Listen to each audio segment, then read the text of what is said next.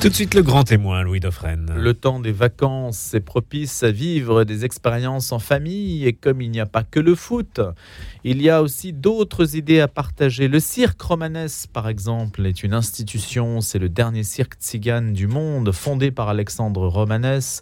C'est porte-maillot à Paris dans le 17e et Alexandre Romanès nous fait l'amitié de sa présence ce matin. Il n'est pas seulement homme de cirque, il est aussi poète, joueur de lutte, funambule et puis aussi dompteur de Lyon, j'avais oublié. Et puis il est aussi un, commentateur de l'actualité, parce que j'allais dire, il a un avis sur tout et surtout sur les choses sérieuses. Bonjour Alexandre Manès. Bonjour. Donc c'est amusant quand on échange mmh. avec vous. Euh, vous avez toujours une référence, une, euh, une poésie ou bien un acronyme, pas un acronyme, un, aphorisme. Mmh. Une phrase qui nous permet de comprendre euh, intimement l'actualité et puis peut-être aussi de, de comprendre une forme de sagesse. Est-ce que ça vient de votre culture propre, euh, Alexandre Manès, de votre famille, de votre Alors c'est vrai que j'ai, je peux dire que j'ai une double culture. Mais quand on me dit euh, vous êtes tzigane ou vous êtes français, je dis que je suis 100% tzigane et 100% français. Aujourd'hui, j'ai envie de dire je suis d'abord français. D'abord. Avant même d'être tzigane. Oui, je pense que c'est important de, de défendre la, déjà la culture française, je suis un passionné de poésie. Euh, je fais de la musique baroque et renaissance avec un luth. Ah, vous avez dit une petite chose inexacte. Enfin, c'est non, c'est exact. J'ai été dompteur de Lyon, mais il y a très longtemps dans le cirque de mon père et au cirque romanesque, nous n'avons pas. Il pas d'animaux. Jamais eu de, non. Hmm. Si euh, ma fille, une de mes filles, j'ai la chance d'avoir euh, cinq filles, et elle fait un numéro de trapèze avec un chat. C'est très très joli. Et le chat, bon, bah, il sait qu'il y a du jambon là-haut. Il monte à la corde et bon, voilà. C'est pas du dressage. Et votre épouse Delia est chanteuse, musicienne? Oui, alors la pauvre, elle a fait un AVC. Et en ce moment, euh, voilà, bon, c'est pas terrible. Et vous, Alexandre Manès, comme sur les sujets, on parlait de sujets d'actualité, ce qui vous rend euh, à la fois euh, joyeux, si on peut dire, et un peu dépité. Et triste. Et triste. Parce qu'on sait que la langue française, si on commence par là, est un sujet de préoccupation réel. Ah, moi, je, suis révolté contre ce, contre ce remplacement. Quand vous entendez des députés, des ministres, le chef de l'État remplacer la langue française par la, par la, la langue nord-américaine, je dis bien nord-américaine parce que tout ça, c'est de la frime. Et c'est la frime de l'Amérique qui est visée. C'est pas le, la langue anglaise. Et, je trouve ça scandaleux. Vous écrivez en français ah, j'écris en, bien sûr, j'écris en français. J'ai déjà quatre recueils de poèmes. D'ailleurs, cette année, je vais en publier deux. Euh, et je, puisqu'on parle de la, de, la, de, la, de la, poésie et de la langue française, euh, une chose qui est quand même pas très connue, le plus grand poète de la langue française, c'est une femme. Elle est vivante, elle publie chez Gallimard, elle s'appelle Lydie Datas. Et son livre des anges euh, euh, est absolument magnifique. Comment la poésie est-elle entrée dans votre vie? Par hasard, complètement par hasard.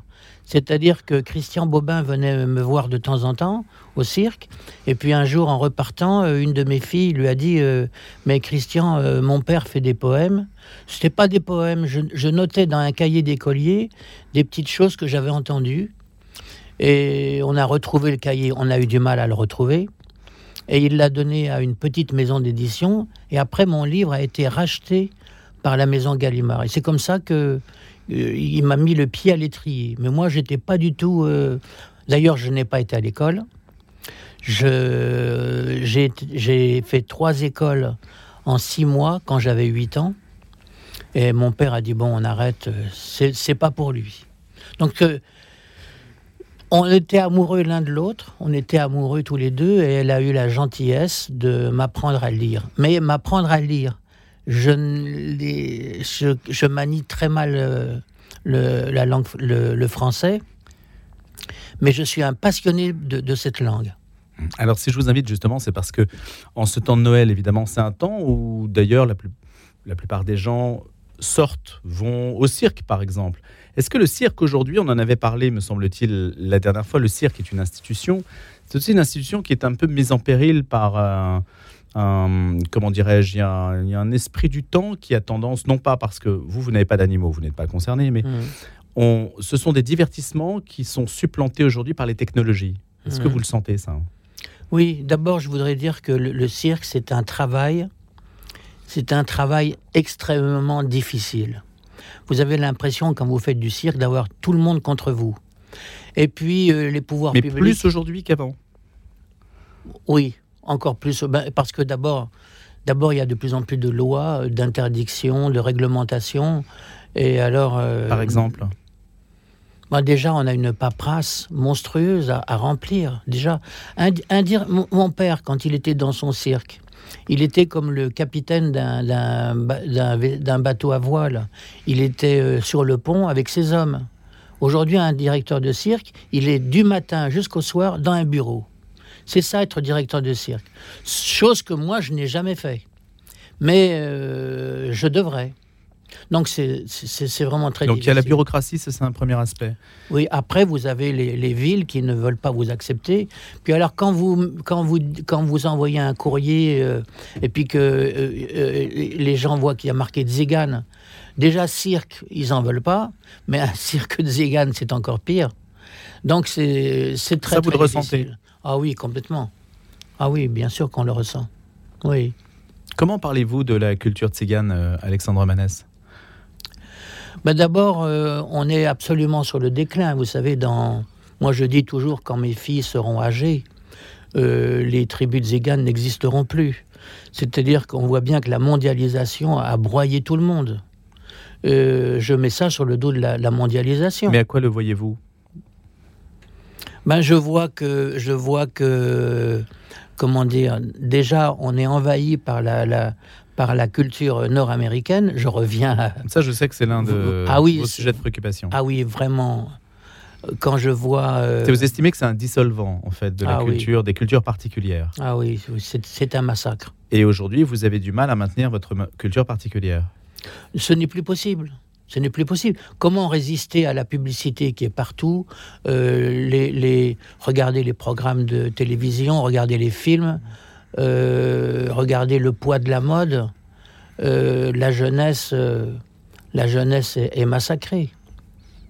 Et pourquoi massacrer Parce qu'elle est happée par cet univers euh, Comment? artificiel co- co- oui, qui est porté par la publicité absolument. et que oui. ces cultures particulières. Le paradoxe, c'est qu'aujourd'hui, il y a tout un discours sur l'antidiscrimination qui consiste à, à dire que chacun a des droits ou que des cultures particulières ont des droits.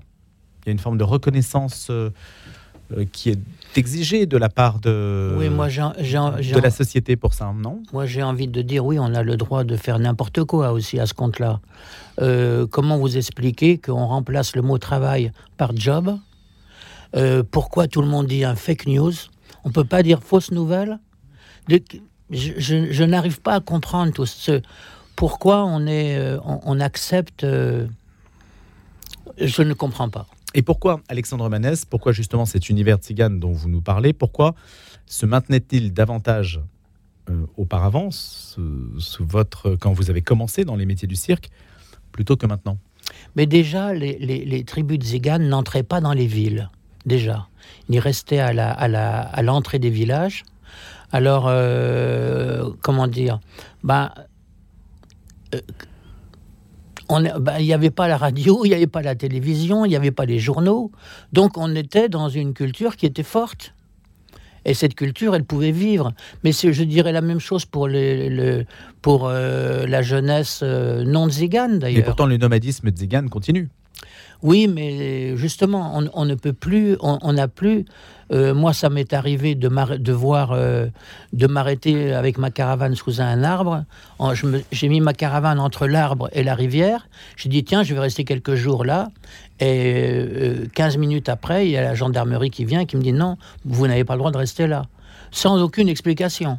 Je dis mais je dérange personne. Il y a, y a même pas une, une maison euh, en vue. Et, voilà. Vous- vous ne pouvez plus vous arrêter.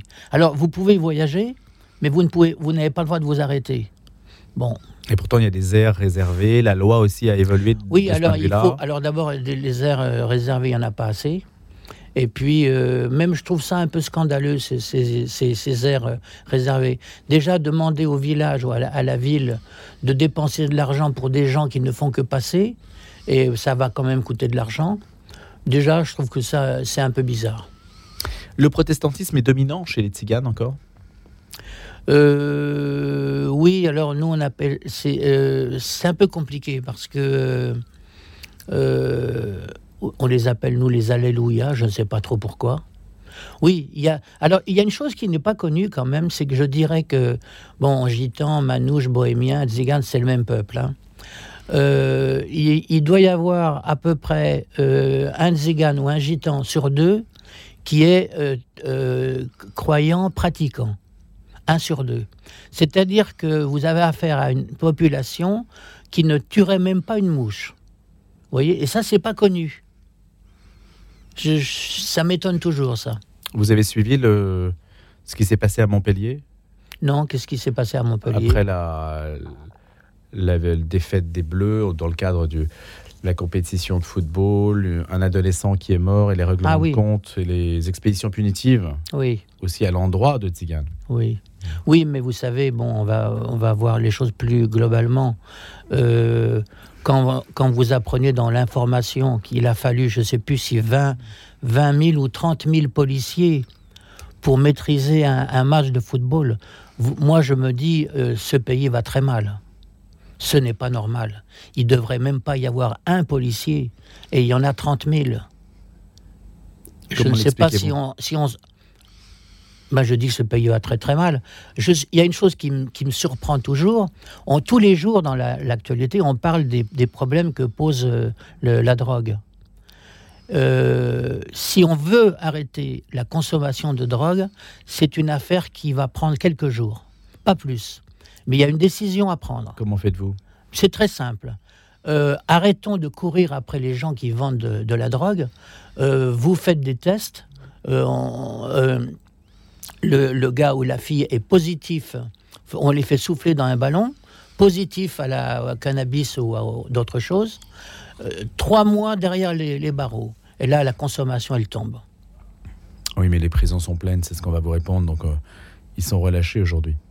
Alexandre Manès. Moi, j'ai donné une conférence dans une prison, euh, c'était à Fresnes, j'étais étonné du nombre d'étrangers qu'il y a dans ces prisons. J'ai été étonné, je ne m'attendais pas à ça. Et je ne suis pas quelqu'un de raciste, je serais vraiment, je serais raciste en tant que tzigane, je- ce serait un peu minable. Mais j'ai été étonné. Est-ce que l'image euh, des Tziganes a évolué? Alexandre Manès dans un. L'image auprès des non-tziganes, Hmm. Je crois qu'on a toujours une mauvaise image. Mais il faut toujours qu'il y ait un coupable. Si c'est pas nous, c'est les juifs.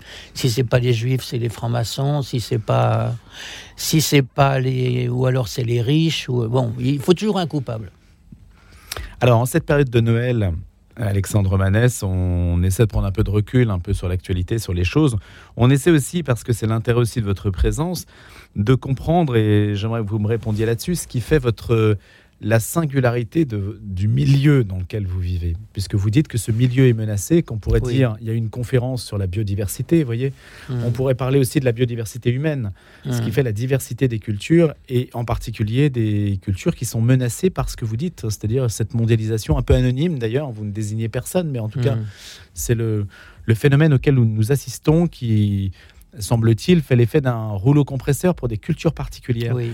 Qu'est-ce qui permettrait à une culture particulière de se maintenir aujourd'hui? Je pense que ce n'est pas possible.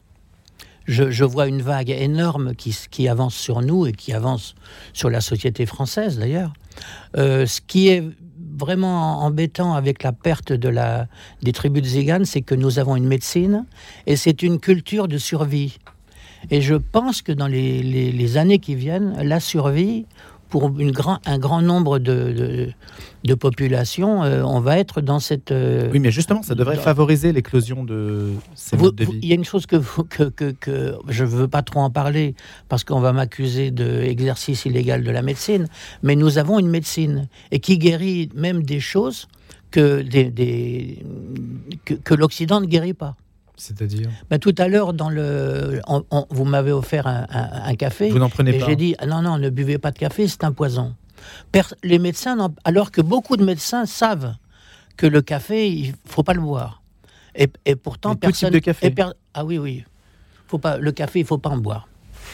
C'est un poison. Euh, je disais aussi euh, euh, l'histoire du, cancer du sein. Les tziganes, les femmes tziganes n'en ont pas. Hein. Il n'y a pas de cancer du sein dans les tribus tziganes. Pourquoi? Alors, pour une raison toute bête, pas de produits laitiers de vache pour les femmes. C'est trop riche. On peut manger du fromage de chèvre, mais tout ce qui touche à la vache, il faut pas, les femmes ne doivent pas y toucher. Et après. Euh, Mais ça, c'est une chose qui a été transmise euh, de père en fils euh, Non, en fait, notre médecine, elle vient, puisque les tziganes viennent de l'Inde. Et en fait, l'Asie, elle avait une avance sur ce genre de choses par rapport à l'Occident. Donc notre médecine, en fait, c'est une médecine asiatique, indienne. Et ça, ça se transmet donc Oui, mais alors voilà, la transmission. Euh, tout, à l'heure aussi, on parlait encore de. Je vous parlais de ce vieux proverbe français.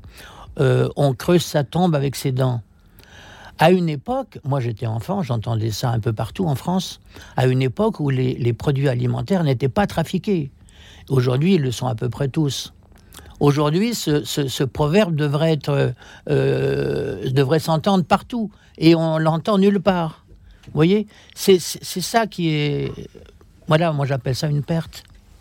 Aujourd'hui, votre famille fait vivre le cirque, c'est vous aussi, hein? Oui. Vous êtes euh, oui. le patriarche? Oui, si on veut. Ça se transmet sur plusieurs générations Oui, on essaie. J'essaie de transmettre à mes filles euh, euh, les choses que m'ont transmis mon père. Vous voyez, quand on arrivait avec le cirque, moi j'avais, j'avais, j'avais 10 ans, 12 ans, 14 ans, il y avait toujours un robinet ou une fontaine sur la place du cirque. Et mon père me disait, tu mets ton... Euh, même en hiver, hein. Alors je mettais mon short, j'étais torse nu, et j'allais à la fontaine ou au robinet euh, me laver, en plein hiver. Et je trouvais ça un peu, un peu fort quand même de la part de mon père.